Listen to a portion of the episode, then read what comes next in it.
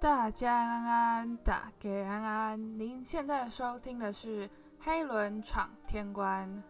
来，我们要来进行一下我们每次录 podcast 都会进行到的一个部分，就是好久不见这个部分。时间过得超快，我又一个八天没有录 podcast，就我就觉得好像这个应该以后以后会变成我们 podcast 的固定内容吧，就好像每一次录的时候都要照惯例来一下这样，然后。大家这周过得好吗？我觉得伦敦这周好像真的突然变得蛮冷的。我有几次晚上开窗户通风睡觉的时候，都是在早上的时候被冷醒，或者是早上起来的时候突然觉得说，嗯，怎么好像伦敦突然变得很冷？所以在伦敦的大家，或是在台北的大家，这个时候都要注意保暖哈。然后我觉得真的时间过得超级快，我一下子。这个学期已经过了一半，然后我们大概剩四周左右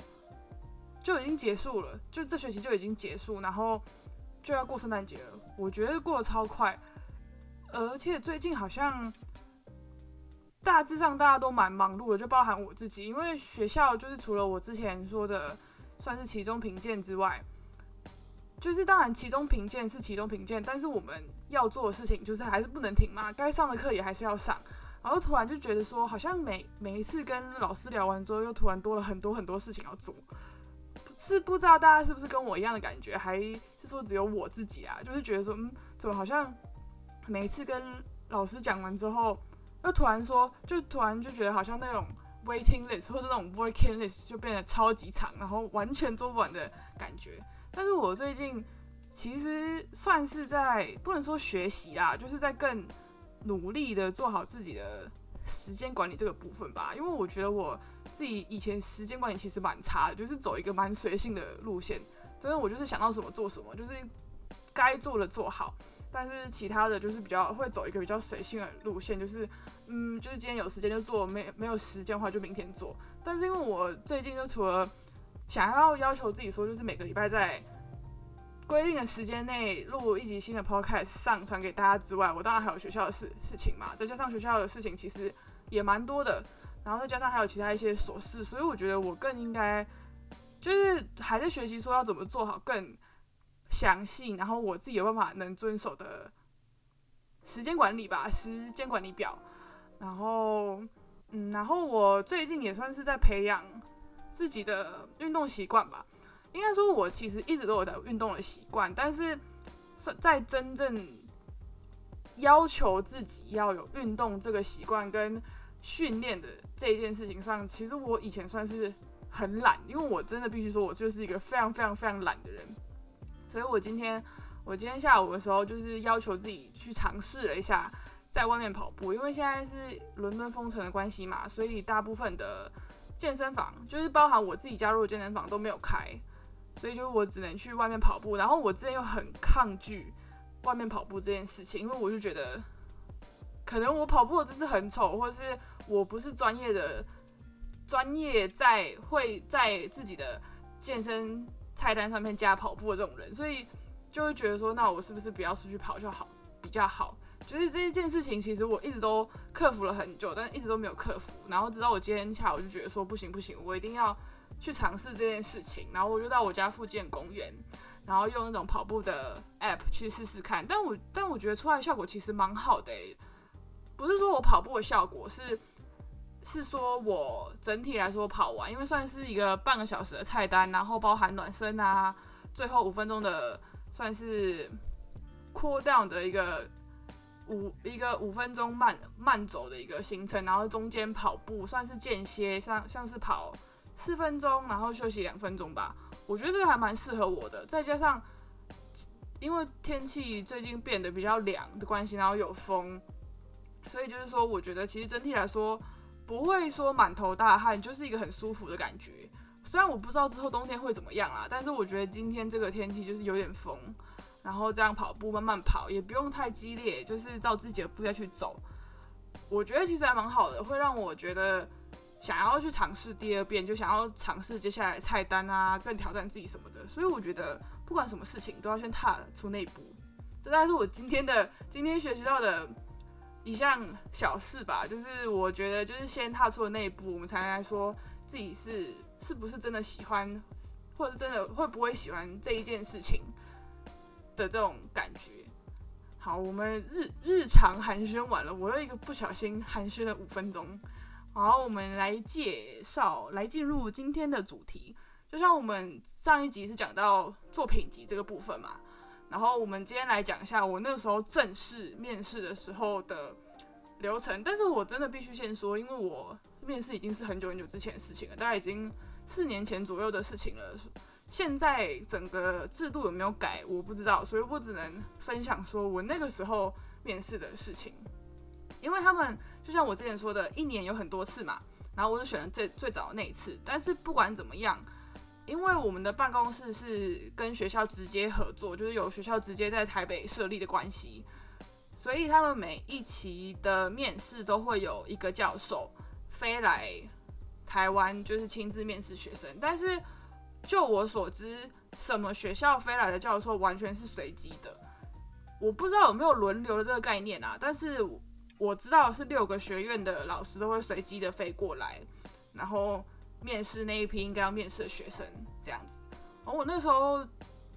蛮刚好的嘛，我也不能说蛮刚好的，因为我那时候真的很紧张，所以我也没有那个心力去觉得说哦这个面试老师好不好。但我最记得的是我那那批教授很刚好是圣马丁的。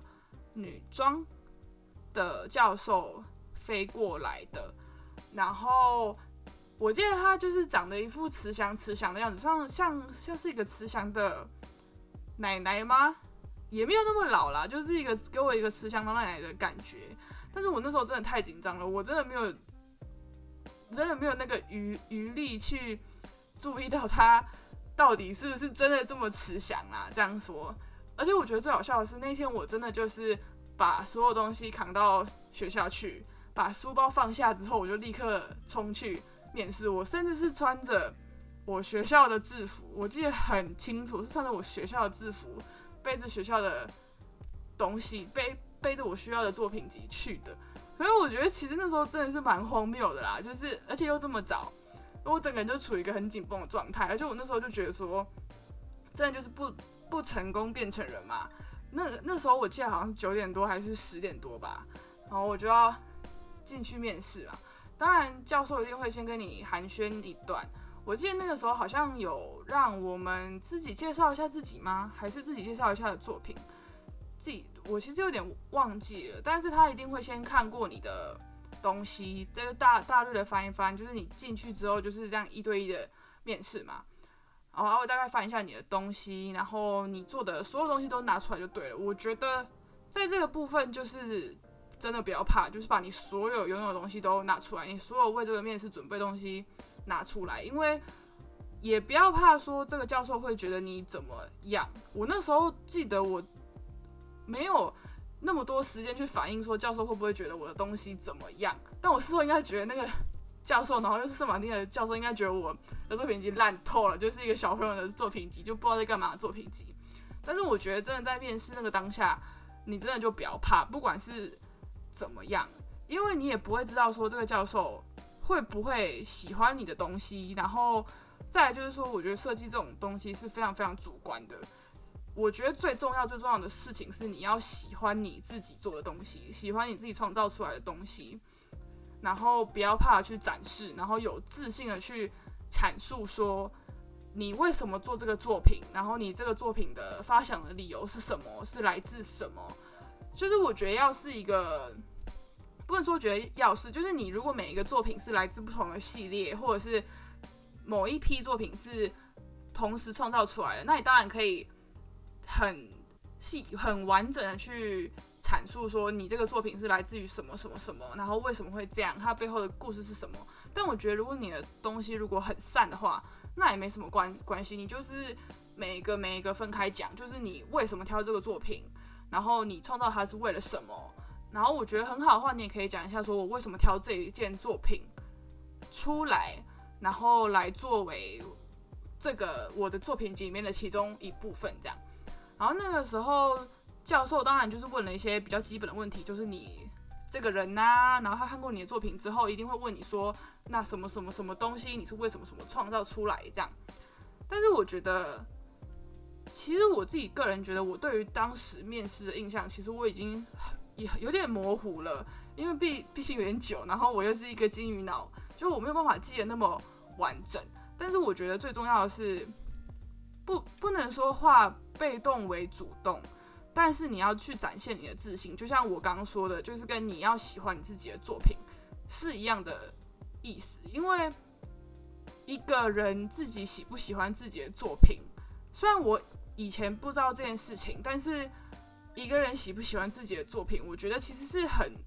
很容易能被看得出来的，或是你这个人有没有自信去阐述你的作品，其实是非常非常非常容易被看得出来的。所以真的就是大家就是如果真的想要做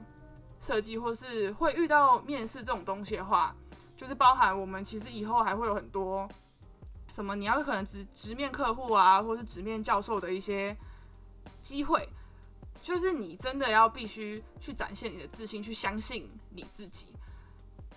当然，这些东西是我那个时候其实是不知道的，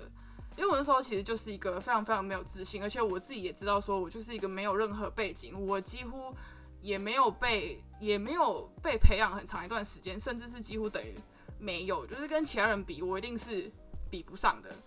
我觉得那时候教授应该是看得出来吧。就是看得出来说，其实我是没有自信的。然后我那个时候其实英文也很差，我真的必须很坦白说，我那时候其实英文非常非常，我自己觉得是非常非常非常差的。就是我可能连教授真的要认真讲起来的话，我教授讲什么我可能也听也听不懂。但真的我要跟大家说，这些真的都没有关系，就是尽你所能就好了。然后那时候其实整个过整个面试过程下来，其实没有很久。我记得只有可能十几分钟到快要半个小时吧，就出来了。我那时候其实也蛮蛮晃神的，真的来不及反应什么就过了。而且我觉得最刺激的是，那个你有没有能决定你有没有机会进去学校这件事情，当下就会决定了。教授，我记得基本上就是在你的面前就给他签下去。我记得那时候是这样。但是我觉得大家也不要太害怕，其实教授飞过来，他们大致上我自己都觉得蛮友好的，除非你是要申请一些更高阶的，像是正式大学啊、硕士。我觉得真的，如果你是申请硕士的话，他们一定会是用比较严厉的眼光去看你的作品，因为毕竟你是申请硕士，你是要研究东西的。但是我那时候是申请是预科是 foundation 嘛，所以我觉得教授整体来说是非常友善的。他们也会一直称赞你的作品吗？应该是这样说吧。虽然我不知道这是不是属于英国礼仪的一部分，我觉得应该是啦。但是他们也不会真的在那个当下就很用很严厉的眼光去批判你的作品，因为你真的真的放心，大家他们一定都知道，申请预科的同学大部分都没有什么太专业或是非常非常完整受训的背景，因为这样的话，那他直接让你去大大学就好了。所以你，所以你那个你在那个当下是不太可能一下子马上达到他的要求，所以他才会，他才会让你去念预科嘛。然后那个时候是，那个时候他在我面前签那个 offer 的时候，我其实整个人都处于一个很懵的状态。我就想说，哈，这样就结束吗？啊，我是这样就拿到这个 offer 了吗？对我那时候就是真的就是拿到那个 offer，然后我真的知道出了那个面试的地方的时候。才有一种后知后觉的感觉，就想说，哈，我这样我拿到 offer 了吗？我那时候真的超级想哭吧，也不是想哭，就超级感动，也不是感动，就是那种心情是很复杂的，就是我不知道怎么去表达，然后就这样回到学校，然后跟我的班导讲这件事情，然后那时候刚好我记得很清楚，是那时候刚好是我们课间的下课时间，然后我觉得那时候。我们班班长真的是很好笑的那个人，很很好笑的一个人。他就看这个 offer，因为他们当然要知，当然会想要知道结结果嘛。然后就说我同学都会在旁边。然后我那时候其实还是觉得说，好像我这样就有学校了吗？哈，就是这样吗的那种感觉。然后他就是讲了一句我一直到今天都还记得的话，他就说：好，你现在我再帮你签假单，你可以回去跟我跟你妈妈开战了。因为就是像我之前说的，我跟我爸妈还有就是那时候其实关系没有到很好，所以我那时候因为我就我我们班班导也知道这件事情，所以我就觉得很好笑，就是觉得说哈，你就这样跟我讲嘛。当然我当然我必须要先说，我最后没有这样做啊，我还待在学校，然后把那天的课上完，然后再才来想说我到底要怎么跟我爸妈讲这件事情。其实我那时候也不知道该怎么办，我就想说，哦，那之后再说好了，我先把那天的课上完。然后我，哦，对，我在这边要讲一下，就是那个 offer 是，就是，嗯，我不知道是不是每个英国大学都这样，但是我们的那种，就是那个，呃，offer 是有分的，就是有一种是 conditional offer，一种是 unconditional offer。然后 conditional offer 通常是代表说。你还呃没有完全缴交学校所需要的文件的时候，大部分都是会被签这个，就是算是一种有条件式的入学啦。他如果给你签无条件式的入学，就是学校需要的东西你都已经交上去了，然后他就会直接给你这个，就是你已经可以入学，然后你只要去办接下来什么什么其他事情。但是那个时候，因为我还没有考雅思嘛，就像就像我之前说的，我还要花时间去考雅思这件事情，所以那时候我拿的其实是条件是入学，然后我就是在呃隔年我要正式入学之前，需要把这些东西全部都补上，然后他才会发正式的入学通知书给你。对，所以就是这边要先跟大家说明一下，就是会有不同的，就是就是如果你拿到不同种类的话，也不要太紧张，就是把所有上面。我记得它上面应该会写你还缺什么还是什么的，但是我其实有点忘记了。就是拿到的话，大家也不要紧张。就是它会有不会有两种不同的。这边如果大家有就是有兴趣的话，就是可以去了解一下。然后再就是说，我还得必须说，呃，因为我经历这一切其实是已经是很久之前的事情了。我觉得可能也有可能在这几年之间，面试的制度上啊，之呃需要的东西都会有不一样。所以我觉得建议大家就是说，如果真的有兴趣想要走这一条，或者是走我们学校的话，一定要先去。当然，我这是在这这说在这是说在台北为例啦，因为我是从在台北面试的嘛。然后其他国家我不知道，但是我知道我们因为有学校下面它有在全世界不同的地方都设有办公室，所以大家如果真的有兴趣想要走我们学校，或是走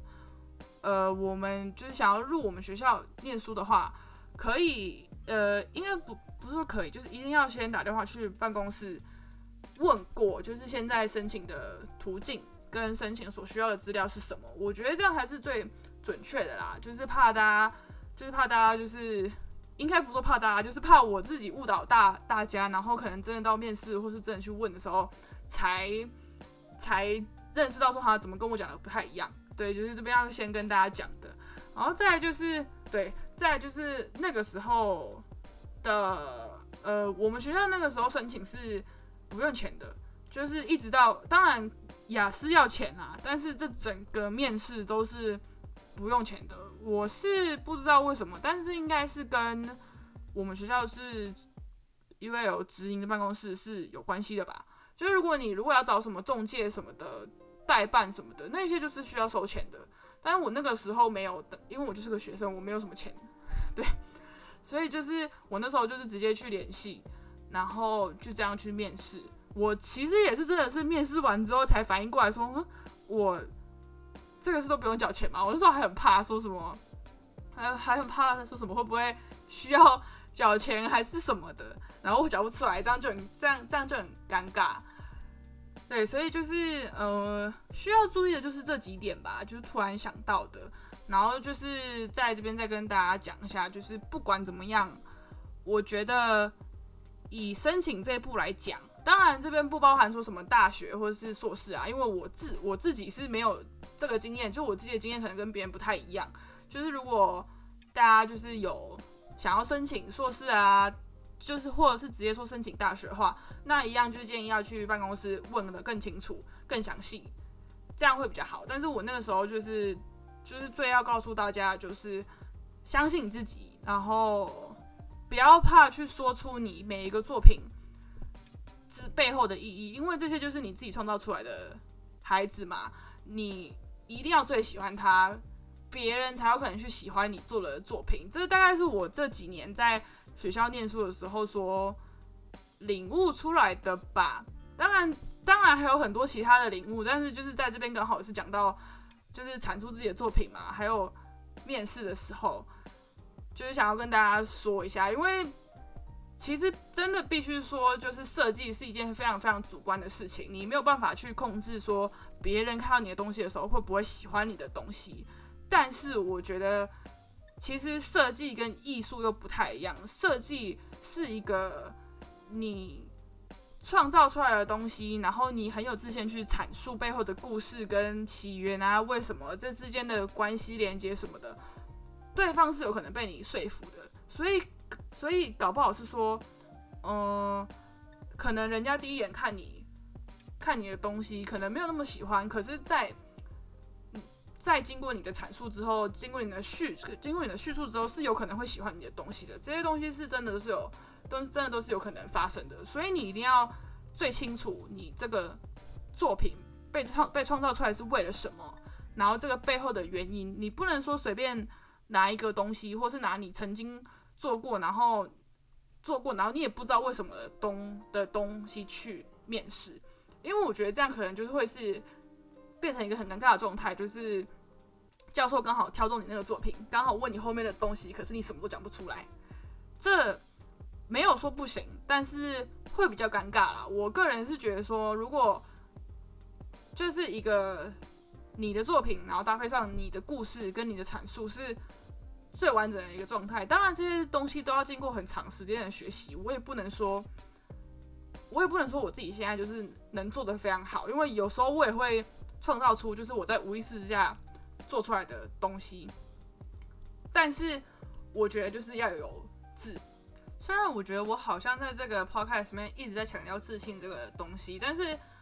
我个人觉得这真的是最重要的事情。就是你在学习，至少到我目前为止，就是学习设计，然后在学校念书这件事情，这个是一个很不可或缺的因素吧。因为你一定会面临到很多时候，教授不喜欢你的作品，或是教授说出了一些很。很批判性的言论，然后你很难过，这当然都会遇到，这一定会遇到的。这这之后，我在我这个遇到很批判性的老师，这个每一个设计系都有，不止我们台湾的学校也一定会有。这我大概可以讲大概三级、五级甚至十级，因为真的太多了。就是因为你会在学校遇到各式各样不同的人，而且我们也会很有很多，嗯，需要团体，就是老师可能会把你们分成小组。要每一个人给你不同样的意见，这都是会遇到的。所以就是说，你当你面对到这些事情的时候，你要怎么去面对跟调试，我觉得是很重要的。所以我觉得就是从信心这个方面做起，是会比较不能说比较简单，但是会比较呃比较好的去克服跟。调试，当你真的真的面临到这些批判性的言论的时候，我觉得我个人是这样觉得会比较好啦。就是这是老就是姐姐老姐姐也没有老老姐姐啦，就是姐姐，我自己个人的感觉啦跟想法。当然，大家如果觉得我这样讲不对的话，当然也可以欢迎来我的 IG 来跟我讲你们的想法是什么。因为我那个时候，因为我的 IG 现在其实还不多人追踪嘛，然后 po 文其实也很也很少。对，因为我在想说，我本来是想说，我想要再做更多介绍艺术学校的东西，但是我就觉得这东西毕竟我没有办法介绍很久，非常非常非常非常非常久，这这这是比较难的。那我就看到其他的 podcast，就是他们会把每一集的重点。截录下来，然后做成一篇贴文。我不知道大家会不会喜欢这样。就如果大家喜欢或是有什么建议的话，也欢迎到我的 IG 跟我讲。我那天真的有收到私讯哦，就是我这边就这边就不不会公布他个人的资讯，但是就是私讯问我说，就是想要念学念某个学科啊什么的。我觉得还蛮开心的吧。就是我那时候真的是觉得。达到了一个新的里程碑。如果那天问我问题的人，你如果在这边的话，对，就是我我说的，就是你就是会觉得有真的在实质上帮助到一些人，然后更了解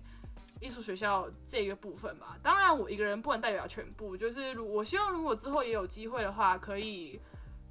认识到更多不同学院、不同科系的人，然后去采访他们，就是对于他们这个系有什么感想。当然，我如果有计划的话，我机会的话，我也会去找我一些在不同系的朋友，然后去访问他们，就是对这个戏有什么感想啊，怎样怎样。当然，我不能，当然可能不多啦，因为毕竟我的 podcast 是讲中文嘛。我有一些朋友都是，他们就是讲英文，所以我不知道大家会不会觉得怎么样。但是我目前还是觉得说，那我会我去尽量找一些。不同系，但是是一样是讲中文的人，然后来访问。当然我不知道会不会成啊，这就是我目前的一个计划之一。但是呃，下一集的话，嗯，我应该会讲，就是那个时候我之后的一些准备，就是我从拿到 offer 起，然后到呃考雅思啊，然后签证啊，小的一些哦，还有一些进修，就是我那个时候。呃，在出国前这段期间，其实修了蛮多的课了，就是因为我知道自己没有底底子，所以我去修了蛮多的课的。所以大家如果有兴趣的话，可以再来听，然后我也可以稍微讲一下，我也应该会稍微讲一下这些课的利弊吧。然后我去修的感想是什么，到底有没有用？这样，然后如果大家有兴趣的话，可以再听。我下一集，虽然我也我觉得可能下一集出的时候，可能是又要一个礼拜之后了，但是如果大家有兴趣的话，再欢迎你们回来听我下一集的 podcast。然后谢谢大家今天的收听，我们下一集见，拜拜。